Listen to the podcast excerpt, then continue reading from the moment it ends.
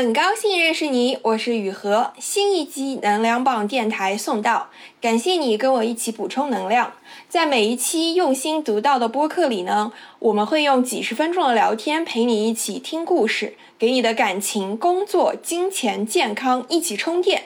你可以在任何音频播客 APP 搜索“能量棒电台”，就能找到收听，请订阅哦。我一直免费创作了这么久呢，现在很需要你的支持，请加我的微信 yuhexyz，yuhexyz，加入公号读者和播客听友群，也欢迎你开心放松的找我聊天咨询。请你在你用的播客 APP 里给这一期点个赞，也给能量棒电台五星好评。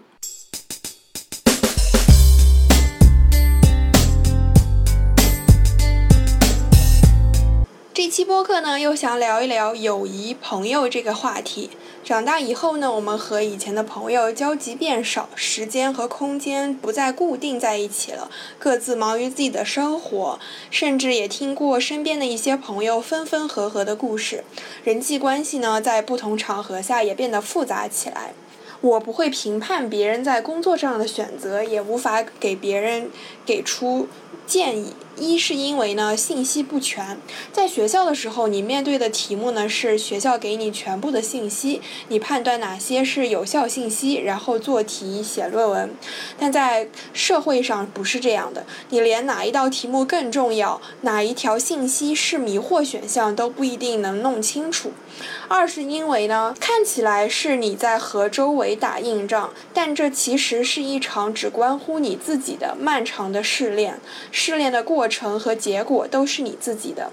这期播客呢分为两部分，分别是我和两个朋友的闲聊。你也可以翻回这个播客第五六期或者第十期、第十八期节目，也是关于友谊、办公室人际关系相关的话题。第一位嘉宾呢是我在复旦的朋友，他刚从美国回国，在互联网公司工作。我们聊到了毕业工作之后对友谊的期望。职场上大家都要戴着角色化面具怎么办？还有亦敌亦友的复杂关系。噔噔噔，开始。我最近看那个《乘风破浪的姐姐》，然后就会看到里面的姐姐姐之间的一些关系，还蛮让我感悟到一些成年人世界的友谊的。就比如说，每次他们每次公演结束要重新分组选队的时候，就有的人他是，比如说一直是跟一个。跟几个人都是在一个团的，那有的人他就是比较追求，比如说我这次想要跟这个这个女明星，下次想要跟那个女明星，他可能就是每次想要去不同的组的。那有的人就会觉得说，哎，你不想跟我成团，是不是因为啊我们上一次合作你不是很开心，你不想跟我相处，或者说是不是觉得我有什么不好不对的？对，然后还有另外一个点让我印象蛮深刻的就是，其实他们的这个每一次公演表。表演也是，就是之前可能他们是一个团的，是队友，是战友。那到了下一次，他们就立马变成了竞争对手。就尤其特别明显的是那个孟菲菲和哦王菲菲和孟佳，就他们之前是在韩国出道，作为女团出道过的。然后他们是在那里面的唯唯二的两个中国人，所以关系一直非常非常好，也是最好的朋友。但是他们有一次在。有一次舞蹈比赛中，他们俩就是互相作为自己的团队出战，那就会就是说两个人是正面的 PK。然后王菲菲说了一句话，我还印象蛮深的，就是说即使是作为最好的朋友，但是在。面对这个竞争的时候，我还是会拿出自己的全部实力，但是我相信他应该也会以全部的实力来还我，因为这样就是才是对朋友最好的尊重，就类似于这个意思。嗯嗯嗯，我还蛮欣赏这种的，因为我觉得他们这种就有点像高手之间的惺惺相惜。对对对对，而且就正是因为他们两个都站在那个高度上了，他们其实才能更好的理解对方，然后这份理解其实是友谊的基础。可能又因为他们是处在同一个行业里面，然后所以他们会有 PK，然后他们就是他们又会有那个就是敌人的关系，对。但是我觉得这个这还是总体而言是一个高手的惺惺相惜，我觉得是非常美好的。然后你之前提到就是说有些人他会呃就一直跟自己熟悉的一群人在一起嘛，然后有的人他可能就想会呃，跟不同的姐姐组队，然后我觉得就可能个人的追求不一样吧。你像一直跟某一群人在一起，可能他就是真的很看重感情，然后他就是真的把这个节目可能交朋友的那部分放大了。另外一部分一直在换队的人，我觉得就可能他在心中他他更清楚自己来这个节目的目的，可能就是为了突破自己，为了尝试女团表演，然后为了体验跟不同姐姐的合作的感觉。就是他是目标很明确的，我也可以理解，就是会把职场上，就是职场本身放在更前面的地位。对，然后每次每次我看到一些就是一些女明星，她说什么，哎呀，怎么好受伤，她没有继续选择我。其实我有时候会觉得，其实他们。带有这样的期望，可能是他对于职场关系的期望有点太高了。因为我觉得在在工作场合能交到朋友才是惊喜，就是交不到朋友，这个这个是很正常的。对对对，是这样的，就是嗯，职场里面就是大家总会有所保留。对，然后相处的时间也很短，然后你你你们之间相处关系好，很难说是因为真的两个人琴瑟和鸣，还是就是因为就是项目本身的一些缘故，就是复杂的因素很多。对，嗯，是，嗯，亦亦敌亦友那个点嘛，就是，其实我觉得像浪姐里面他们那个，比如说上一次是队友，下一次就是竞争对手，其实这个已经是非常。表面上就是说拿到台面上非常良性的竞争了，我觉得。在 在职场中这种暗地里的竞争就更多了，就不像是那种节目上给你产产就是展现出来的，还是比较光明正大的这种竞争。其实我还是蛮欣赏那种就是亦敌亦友这种互相明面上的竞争的。是这样，哎呀，就感感觉很像很很像武侠片儿。很很理想的状态，对。然后真正真正遇到这样的人的话，我觉得其实还还算蛮幸运的。对，对我也觉得是。嗯，在真实的环境里面，我觉得亦敌亦友也是就是经常发生的。那比如可能像互联网行业跳槽就很频繁，那经常就突然就跳到一个竞品公司了，那可能就是就是就是敌人的关系。对，但是你们依然有那种就是。都是都是同一个工种，然后都可以还是可以互相交流，还是可以进步的那种朋友的关系的，就是就觉得还挺挺正常的，能保持成长的节奏才才是最最值得珍惜的。哦，那你这个还是比较良性的了，就是其实我也遇到过有些人是不能 handle 这种亦敌亦友的关系的。就是就是我有碰到过有一些人，就是有些人，比如说他跟你是有直接的竞争的，就比如说你们俩都在争同一个项目，或者说你们都在争同一个资源。那有些人就是，比如说我，呃，你跟他之前关系比较好，但是一旦把你们放到了这种直接竞争的关系上，有的人就会直接跟你变成陌生人，他就会直接变成另另一副样子，就是。就是是是是，有些人是会那样的，就是我有碰到过这样的人，而且就是他们会觉得，就是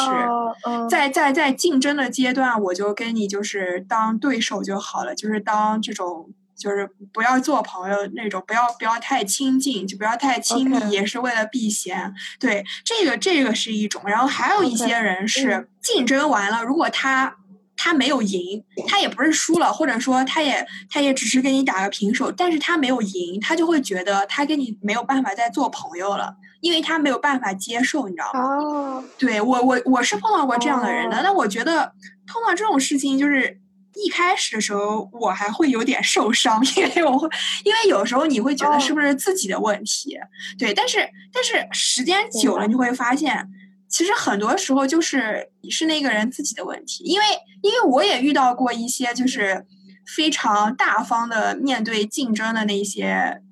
那些亦敌亦友的人，对。但有那你就会知道，那有的人他就是能够更成熟的去处理这样的关系，但有的人他就没有办法去处理这个关系，所以他才他只能选择回避，他只能选择避嫌，对。嗯，对，这样的人。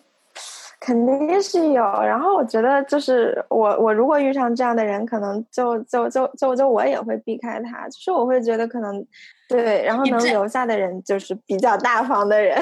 对，是是是，对，然后我可能也会也会比较避免说跟我觉得就是我我要跟他就一直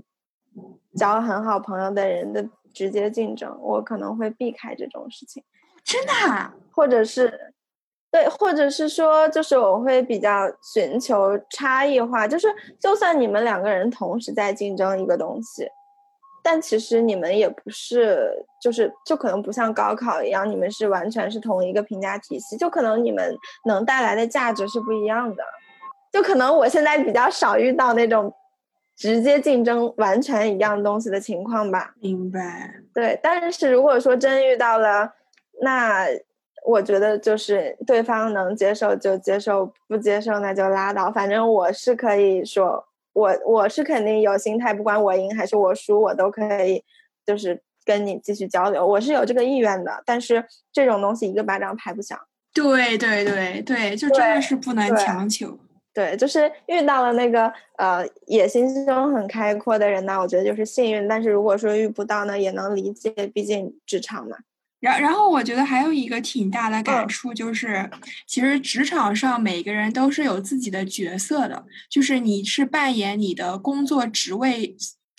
要赋予你的那个角色的。很多时候其实你是你是没有办法做自己的。然后，但是有的时候你跟他，但是你跟大部分人打交道的时候，都是在角色层面的，就比如说。工作交接啊，然后这种，呃，互相沟通，其实是作为你的职位、你的角色层面的沟通。但如果要做朋友的话，你就真的是跟他本人在沟通，是跟他这个人。所以我觉得，就是一是为什么说，就是说在职场上、在工作上交朋友很难；二是为什么就是。就是 就是成年人的友谊就还是不一样的，因为像年少时候，就是大家在上。学期间，其实就是你在跟他本人直接沟通；但是在社会上，在公司里，其实你是在跟那个角色在沟通。对对对对对，而且我觉得就是就就因为你们有同事这一层关系，他就很难把那个角色那个面具拿下来，他会很紧张，有时候。对就除非除非说这个人可能跳槽到其他公司了，或者是说他干脆转行了，我觉得可能还有机会说真正的把那个角色撕下来，也只是有机会。对，对对对对，就是因为因为因为他他把角色面具撕下来的话，就是其实也意味着你们的联系会变少嘛，因为。就是你没有了这一层角色之间的联系之后，其实你在其他场合接触的也会更少。嗯，对的，对的，对的。哎，这很艰难。对，因为 是啊，因为因为因为，而且因为就是你现在大部分时间都是在工作，然后其实你你你能去真正接触那个人的机会，其实也是蛮少的。对，嗯，是的，所以就是工作之后交朋友真的还挺难的。对，而且现在大家就是跳槽的也很频繁，就是人事变迁特别快，然后可能你刚觉得这个人不错，是不是可以发展成朋友，他就跳走了，然后这个时候就只能，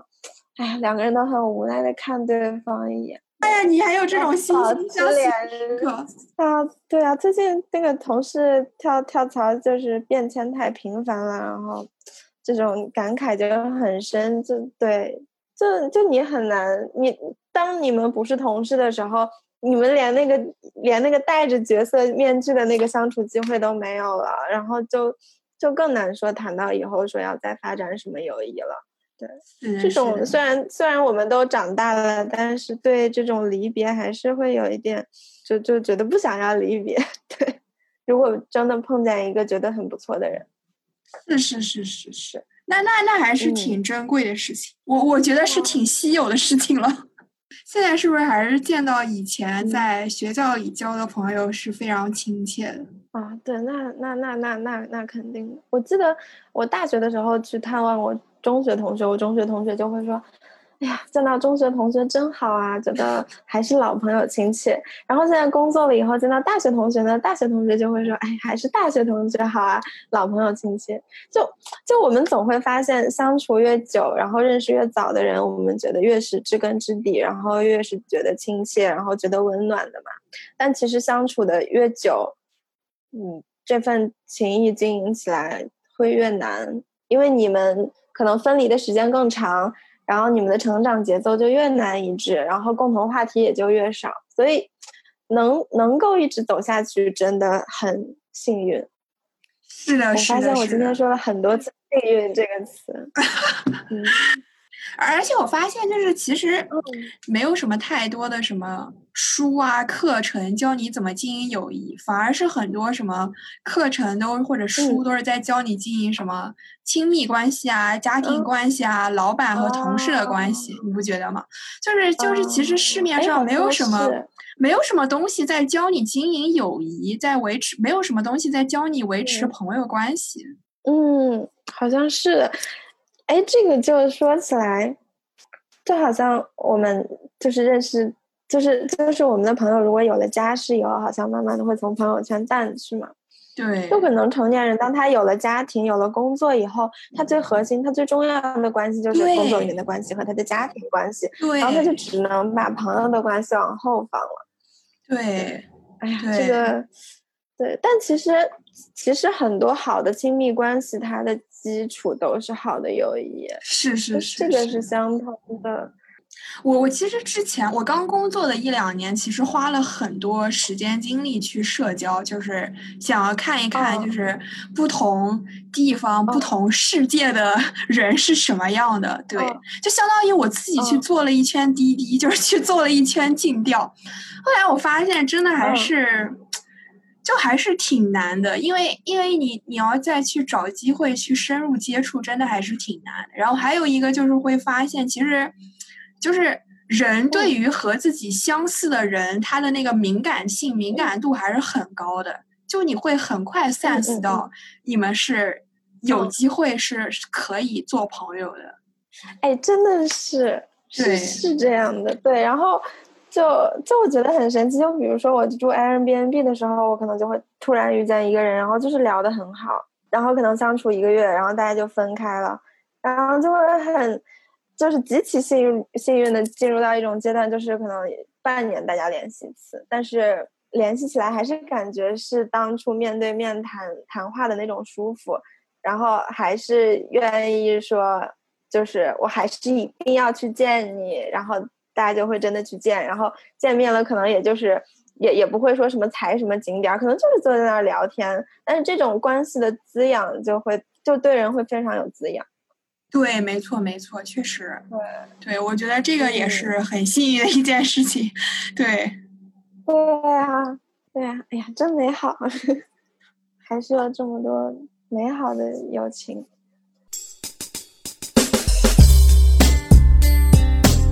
第二位嘉宾呢，他在香港投行已经工作十年以上了。我们聊到了工作上的朋友的界限，跟职场导师也就是 mentor 的关系，同事之间的同辈压力 peer pressure，还有推锅背锅的事情。噔噔噔，开始。你觉得可以和同事或者老板做朋友吗？嗯，我觉得可以。跟同事做过，但是跟老板。还没试过，那你怎么怎么会跟同事成为朋友的呢？因为我觉得就是很多人，尤其是刚工作的时候，还挺害怕处理同事关系的，会觉得就是不要跟同事自我暴露太多，不要说太多私生活、私事上的事情，因为你比较担心他可能对你一些生活其他私事上面的看法和想法会带入到工作上，会认为你工作上可能也是那样的人。或者说，把你的一些事情告诉其他同事，或者告诉老板，你有过这种担心吗？嗯，一开始大家刚刚认识的时候，都还是比较有戒心嘛，因为都不太了解对方。然后，但是如果你跟一个同事，大家在一起工作久了，然后每天都相处在一起，然后刚好，呃，你跟那个同事又比较投缘，然后慢慢的，大家就会。互相取得对方的信任，然后就会互相聊大家的生活啊，然后慢慢就会越来越了解对方，然后走得越来越近，最后就很容易成为朋友。那你会担心，就是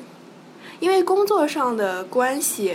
是随时随地都在变化中的，就是可能会大家在不同的项目上、不同的任务上是承担不同的角色的。你会不会担心这种不确定性？就是哪一天你这个同事朋友他跟你在工作任务上会产生角色冲突、产生利益冲突呢？我还没遇到过，或者说可能大家在工作上还是会有自己的专业性嘛，就算是朋友，就是你做的工作没有通过，就是没有通过，那也没有什么好说的。然后你也不会因为啊你的同事因为投诉你的工作，然后你就会在私人方面对他有什么看法。我觉得在职场上大家都还比较专业。对，我觉得大家都分得挺开的，可能是，可能老板的老板那边就会有不同的考虑，可能就会看哦，可能这个我的老板跟你的老板之间有什么瓜葛，所以会发生什么事情。但是我们作为下面的，我们只能看老板之间的 瓜葛，然后对对对，老看他们斗智斗勇。对对，老板让我们干嘛干嘛，我们还是干嘛，所以也不会影响到我们之间的关系吧。因为我们也知道，不是那个人想这样做的。就是比如说，我跟一个朋友，就算我们两个 team 的关系不好，但是我也知道这也不是他的他能决定他的问题，就是他的老板可能跟我的老板有问题，那对对对对，那他也没有什么。是是是 是好是，所以其实还是相对来说是同一个级别的同事会比较容易成为朋友嘛，对吧？对对对，那那这会带来另外一个问题，就是你跟一个人走的比较近了，你就很容易会会产生比较，你就会有 peer pressure。呃，对，这个会有，嗯，但我觉得是一件好事吧。就算你跟那个同事走的不是很近，其实也会有 peer pressure。反而可能你跟那个人是朋友，就算有 peer pressure，你会更能感觉到，呃，就是原来那个 peer pressure 不是那么遥远，或许我也能做到他能做的事情，哦因为你能看清楚啊，其实也没有这么难，也没有你想象中的那么难。工作上或者生活上，就是还是你们没有特别多直接竞争的人，比较容易成为朋友。还有，我觉得也要看公司的环境，就可能有些公司他就很鼓励同事之间交流啊、social 啊，哦，对，然后还有看你的大老板，可能有些大老板根本就不管这个 team 啊，就大家只要做完工作就回家啦，那就没有什么 team activity，那也很难跟同事做朋友。就是公司的环境鼓不鼓励这件事情吧。哦，还有看那个 team 的结构，比如说这个 team 都是结了婚的、有小孩的，哦对对对大家下班都回家了，对对对对对，没啥 team activity，你也是是是是是，交不就是很难交到朋友吧？对对对，没错没错，这个人生阶段也是一个，就平时生活中也是这样的，其实。就是就是毕业之后，就有的人可能比较快的结婚了，那大家都会自动不去找他们，这个道理是一样的，就是会觉得好像他们就会，呃，私下的时间都会被这被被被已经被占满了，而且会觉得人家已经是有伴的人，人家有正经事要回家，所以就会自动的会跟已经结了婚的人，就单身的人和自动结了婚的人就就会自动的分成两派。对，还有看你，比如说你都是同一批进去的人，自然就哦，对对对对对对对，同一批就是进去的时间差不多的人，对对对对，就会比较容易 close。是是是。哎，那你有 mentor 吗？就是有试过在一些公司有 mentor，然后但是，嗯，一般能给你做 mentor 的都比较 senior，对对对然后所以他的朋友圈跟你的朋友圈是不一样的，所以也没有很对 close，是是。然后还是以一种比较 professional 的方式去，反正我没试过跟 mentor 很 close 的那种。但因为很多公司的 mentorship program 它都会有什么 evaluation 啊什么的，对对对对对。所以就会他就比较想强调 professional 的那种 mentorship。而撇开同事朋友不谈，你有被同事背叛过？哦，我感觉这个很正常吧，就是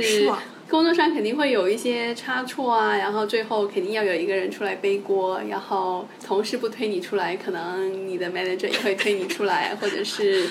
呃就是 senior 总要找一个人背锅，最后尝试看一下怎么样从这个背锅当中获取一些资本吧。什么资本？嗯，比如说你可以表明自己的态度，比如说就是好，我背锅了，但是我很不爽，就是说这次我帮你背了，然后你欠我一个人情。哦，明白你的意思了，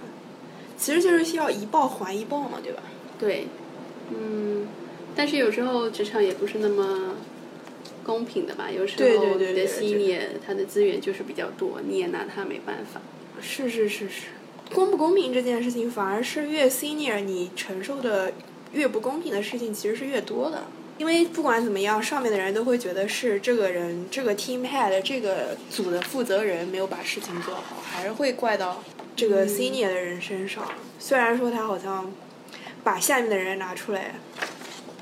推出来背锅。我觉得，如果那个公司的文化是比较那种嗯责任制的话，就会比较好，就会有这样的风气。但是有一些公司就真的比较针对个人的，或者是你的 senior 也不是真正你的 manager 的话，可能最后这个锅还是会落到你的头上。这样子。好的，好的，好的。那你离职换工作之后，会不会跟之前工作上的同事朋友还有联系？嗯，比较少，就是 keep in，就是大家会，比如说朋友圈，看看朋友圈，点个赞啊，但是不会，或者是偶尔在路上碰到啦，那就对对对对对，嗯，顺便吃个饭什么的，是是是，但是也不会主动约出来。对对对对，我也觉得香港大部分情况是这样。属于那种离职了就有缘江湖再见，不然就是永不相见那种感觉。对，但是还是最好，就是我有看，我有遇到过那种很，就是比较 actively 去对对 manage 自己人脉的那种人，比如说会逢年过节给你发个信息啊，那这种就是比较 active 的那种，然后我就是比较 passive 那一种。然后，其实我觉得。是应该要比较 active 一点，就是比如说你之后需要申请或者想拿一些什么资格认证啊，可能需要一些 reference。然后如果你之前有 keep in touch 的话呢，就会比较容易的去 approach 之前的同事去给你做 reference。但是如果之前都没有 reference 的话，就有那么一点点尴尬。是是是是是。但我觉得 keep in touch 不仅是工作上的关系了，我觉得在。本身生活中的朋友，其他方面的朋友，以及你之前上学的时候的朋友，其实 keep in touch 都是最难的，就是保持联系、保持接触都是最难的。我觉得，对啊，对，不仅仅是在公司里。人和人之间的关系本来就是复杂的，没有一段关系里是只有喜欢或者只有讨厌的。真正值得你交朋友的那些人，你们的关系是能够承载那些复杂的感受、复杂的角色，你们是可以面对非单一维度的角色的。没有什么比回到过去的地方，看到以前的东西，遇见过去的朋友，更能让你感受到自己的改变了。好了，在听这期播客的时候，如果让你想起了哪个朋友，不妨跟他打一声招呼，问问他最近过得好吗？